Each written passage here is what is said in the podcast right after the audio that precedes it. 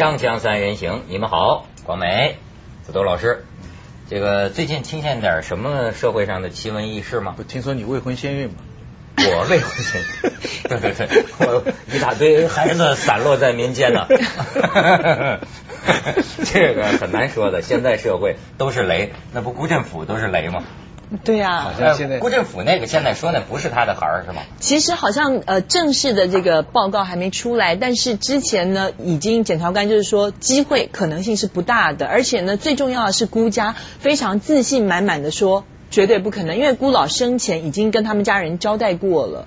我想这个东西是比较重要的。可是另外母女一对说他们拿来孤孤要开棺呢，他甚至要求要开棺，所以要拿他的 DNA，、哎，他说他你给的 DNA 不充分呐。但是其实你想这蛮惨的，好像老人他为了这事，人家还要去要求开他的棺。但是你看到那个那个女儿吗？就是他呃外传的那个私生女，啊其实她跟孤先，不像是吧？我觉得挺像的。哦，挺像的。我真是觉得挺像的，我那时候看我吓一跳，我觉得挺像那个眼睛，那个眼睛特别的像。我对这个事情细节不感兴趣，但对他那句话我上次讲我感兴趣。是男人 就不要详究了。对这个像不像这个问题啊，不能这瞎瞎瞎说，不是种族歧视，有些段子。但是有个真实的事儿，你记得吗？去年还是前年啊，有一个就是两口子闹离婚了，嗯，就是因为就说结婚不久啊，呃，老公就不干了，说哎，怎么这孩子这么黑呢？说这个孩子这怎怎么我老婆这么白，这孩子怎么这么黑呢？这肯定不是我孩子，那离婚了。到最后，实际是这女的承认也晚了。这女的说：“这这老公啊，确实是你的孩子，因为我整了容了，我漂白了皮肤，她漂白皮肤，整个由于原来这个女的特别的黑，你知道吗？所以看来这个孩子啊，他随妈的肤色了，嗯。所以看上去就就黑。嗯。实际上她老公这事儿，但她老公后来又以这个理由去告还是跟她呃告她，还是跟她离婚了。嗯。就说行，那行，孩子是是我的了，但是结婚的时候为什么隐瞒你漂白皮肤的事实？你之前不是还提过一个例子，有一个女孩整容整了十几次，也是生下来小孩非常丑，奇丑无比，最后离婚还男方还跟女方索赔一百多万，就是这对对，就是 就就就就就就这单案就子，就就这是。哎，不过我跟你讲，我前两天听见一个更瘆人的事儿。呃，我的这个发型师啊，给我讲一个他们这个发发廊里，就在上个礼拜啊，有一个真实的一个事情。说什么呢？就他这个发廊里啊，大家如常在这弄头发工作，突然听见厕所里啊有小孩的哭声，啊哭。我这进门一看，他发现什么呢？到处找不见小孩啊，然后一最后循声而去，厕所墙角的那个垃圾桶里，打开一堆这个卫生纸，包着一个这么小小的耶，一个一个一个小小婴儿嗯，根本就不足月，你知道体重才一斤一斤多，一斤多，一斤多，一然后般不是要五斤？不，挺奇怪的。然后说这怎么回事啊？他这一问，他们这个发廊里啊，有一个帮工的小女孩，十几岁的那种外来的那个帮工的打打工妹。嗯，这打工妹就说是我的，说那你你你你你你怎么生的？她刚才我上厕所的时候生的。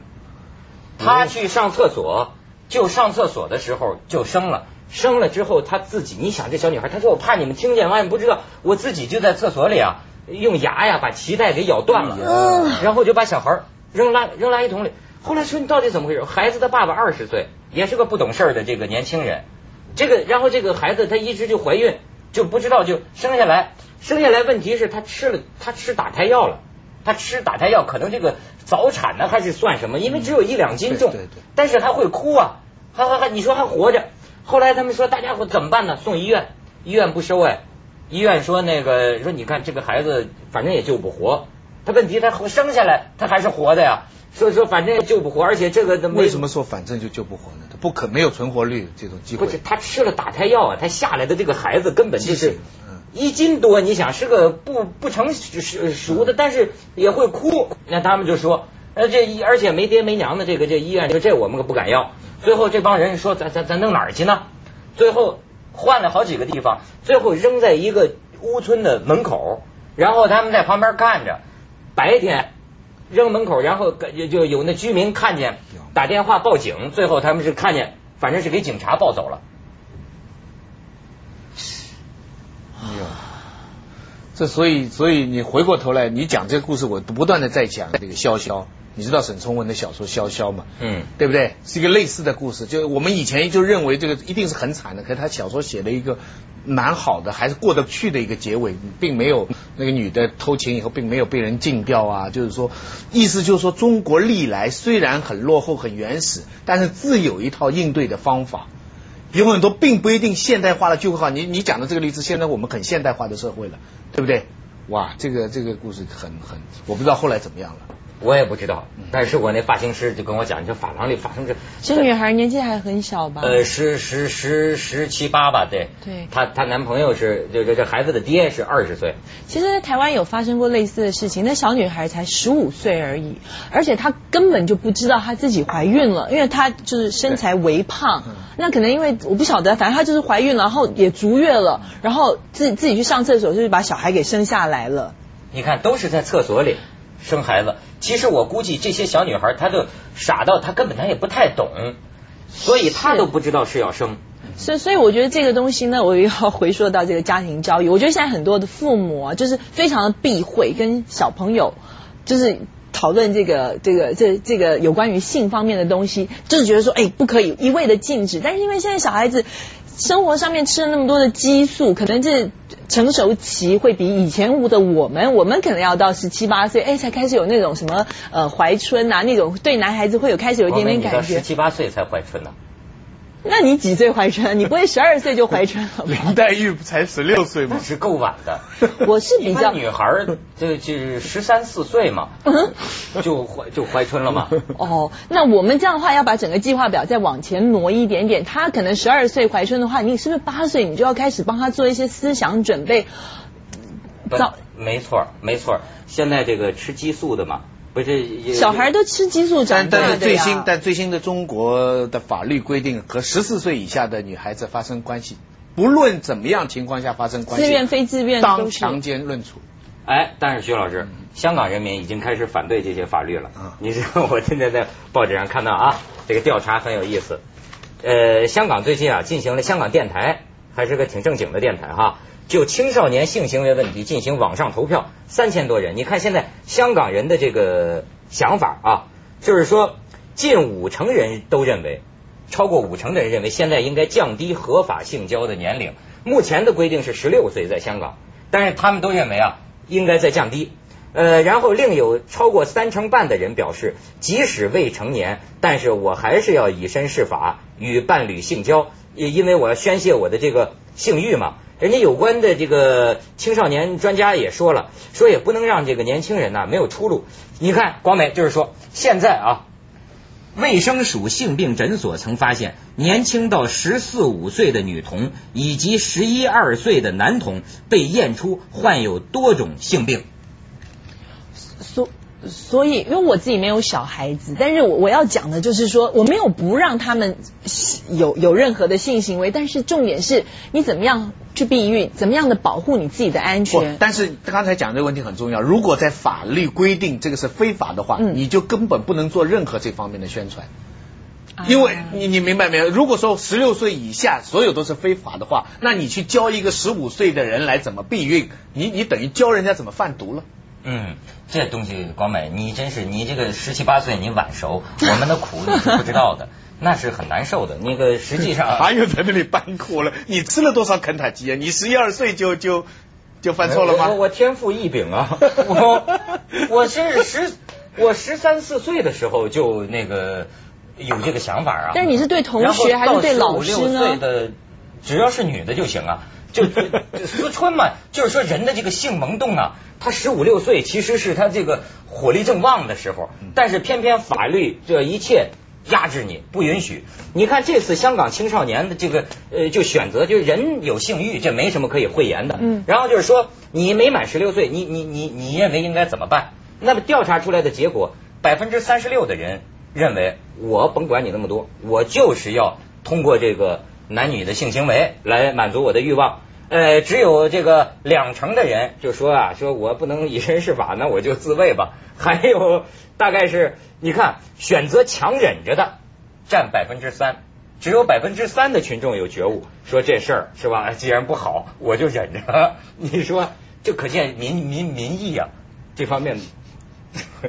香港人民意复杂的很，这段时间还有关于刚交的年龄，又是整天整天的 等。你们没看到啊？徐老师一整一个就是。终审法院推翻了下面的一个案件，就是说十八到二十岁中间这个男性，他们结果现在就说嘛，要要不能有有性别歧视嘛，就不能歧视同性恋的这个行为。哎，你们好好研究，我报纸整天看半天。萌萌，徐老师萌萌。对，导演说要去广告了，嗯，锵锵三人行，广告之后见。要法律啊！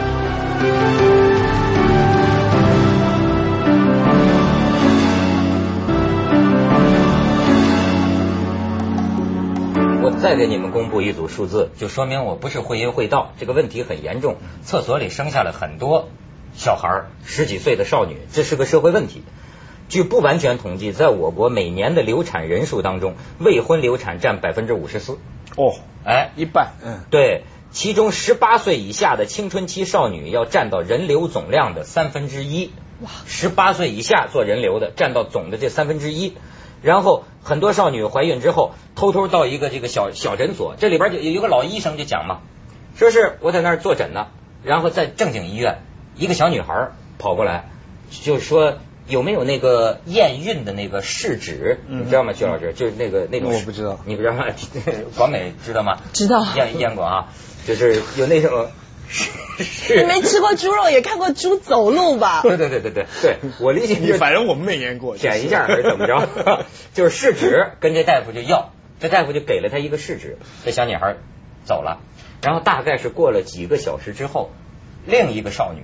披头散发，满脸红光，不是满脸红光，就满脸通红，哇就跑进来说：“我同学不行了，我同我我我同学大出血啊！”后来就叫那个医生去，那那个医生很奇怪，那医生去了之后一看，正是上午来要试纸的那个，就是那个小女孩。原来这小女孩是要了这个试纸啊，回去一验自己怀孕了，乱怀孕了就不敢去大医院，于是找那个江湖小诊所。你说现在那个害人的很多那个打胎药，吃了之后吧，下午马上就。坐在搁那儿大出血，只有他那女同学陪着，女同学吓傻了，这跑医院才去叫大夫，好不容易啊，才救回一条命来。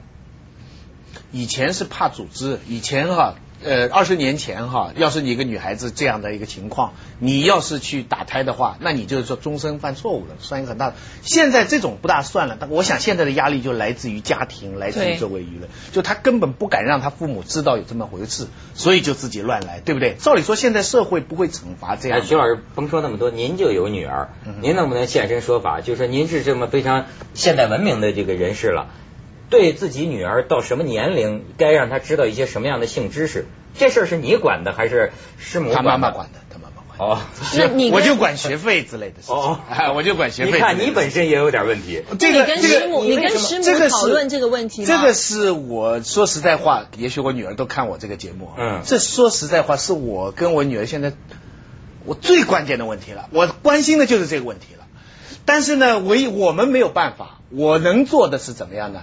就是尽量让他去好的学校，就是所谓好的学校，其实不一定好的学校，就是说能学到多少东西，哪怕学费贵一点或者，就是希望他周围的人，就同学之间，都是那属于你能够遇到好的人，百分之三的那个人就忍着呢，是吗？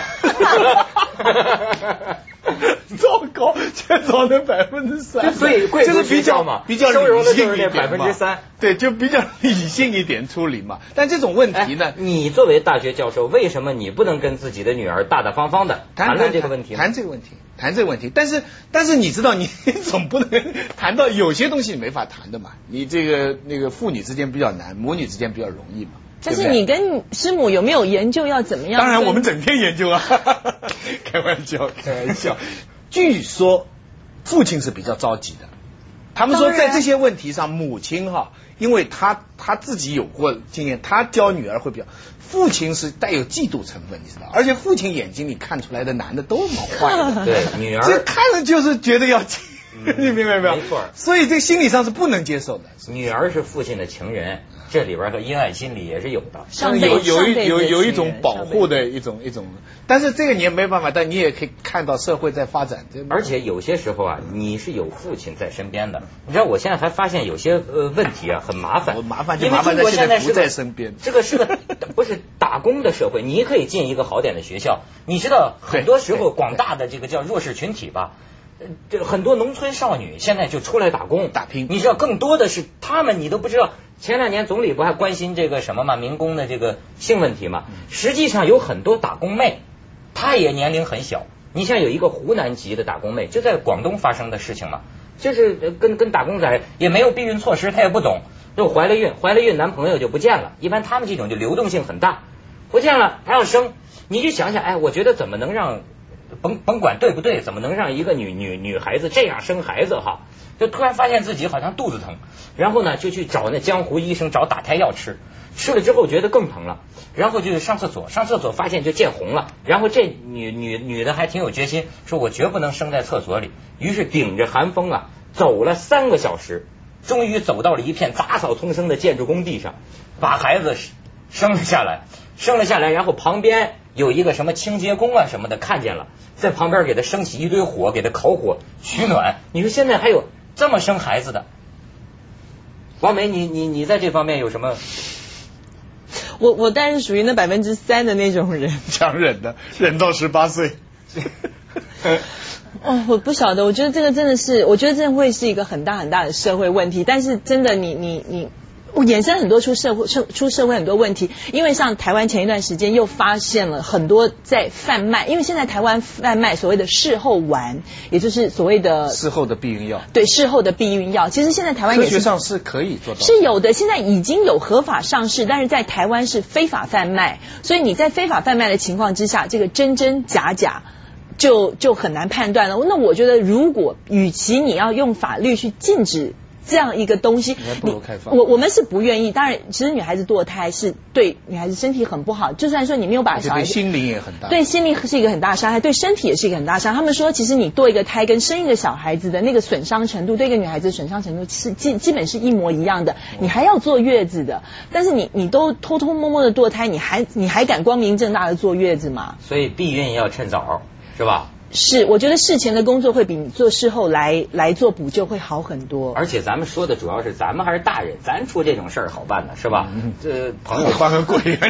你 你出了多少你明天带那个女孩去医院多少人命了里，你你带她去医院里看那个医生背后怎么说你。最近美国有个片子拍企鹅的。很感动，就是那个啊，对，很感动。嗯结果现在那个他们的共和党啊，就用这个片子来宣传，就是反堕胎，就是对美国的民主党就说，你看，连动物都这样对待自己的下一代，人类怎么能够？因为美国他们共和的保守的就是说，不要说是科学的，就再科学再健康的也不能堕胎，对不对？当然，他带出来其他的很多对，那不能堕胎，在中国人的社会里很有问题啊。对你像这个，我还看一个一个香港小孩就，前两年在香港也是著名的那个新闻啊，中五啊，那是香港的中五，就中中学生，嗯小女孩儿，她主要是她不懂，她不懂，你设身处地替他想想，也是父母正在客厅里看电视呢，他在厕所里邦当孩子就生下来了，生下来之后连着脐带，他们家住二十二楼，你想他那种张皇无措之之态啊，直接从厕所窗户里就扔下去了。哎呦，你说这该不该这个这个教育啊？该不该这个让他们事先得明白这些事儿？而且我觉得人家有些地方，你像说长春，长春是首个今今今年三三幺嘛，凤凰的台庆那一天嘛，这个长春首个少女救助中心成立，就专门对未婚少女的意外怀孕行为提供医学帮助。少女如果发生了没有防护的性交事件，对不对另说着哈，但是如果已经造成这个后果了，可以马上到这个中心来。对对这个中心会帮你处理，就你说这事后避孕丸这这之类的。嗯嗯，咱们去一下广告，锵锵三人行，广告之后见。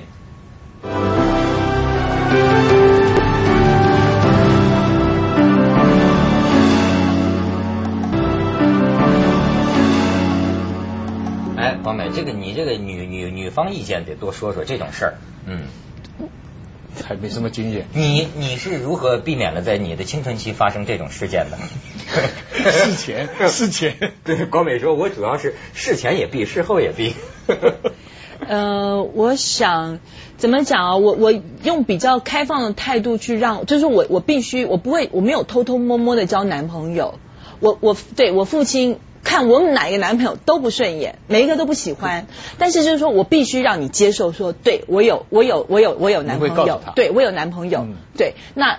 希望我女儿将来向你学习。是，然后就是说，所有我说我做的所有事情，我都让她知道。也就是说，哎，万一万一真的哪天出事了，大家一起我需要要有人在我后面帮我撑腰。我觉得这个东西是很重要的。就是说，这是个很好的。我告诉我，我让我爸妈知道，哎，有男朋友是一个很大的一个一个，而且很正常，很合理，对不对？是，虽然我前提是你十五六岁的时候不会找男朋友。我没有，我没有，我真的一点也没有没有想法。那你说现在社会上很多十五六岁女孩子，她找。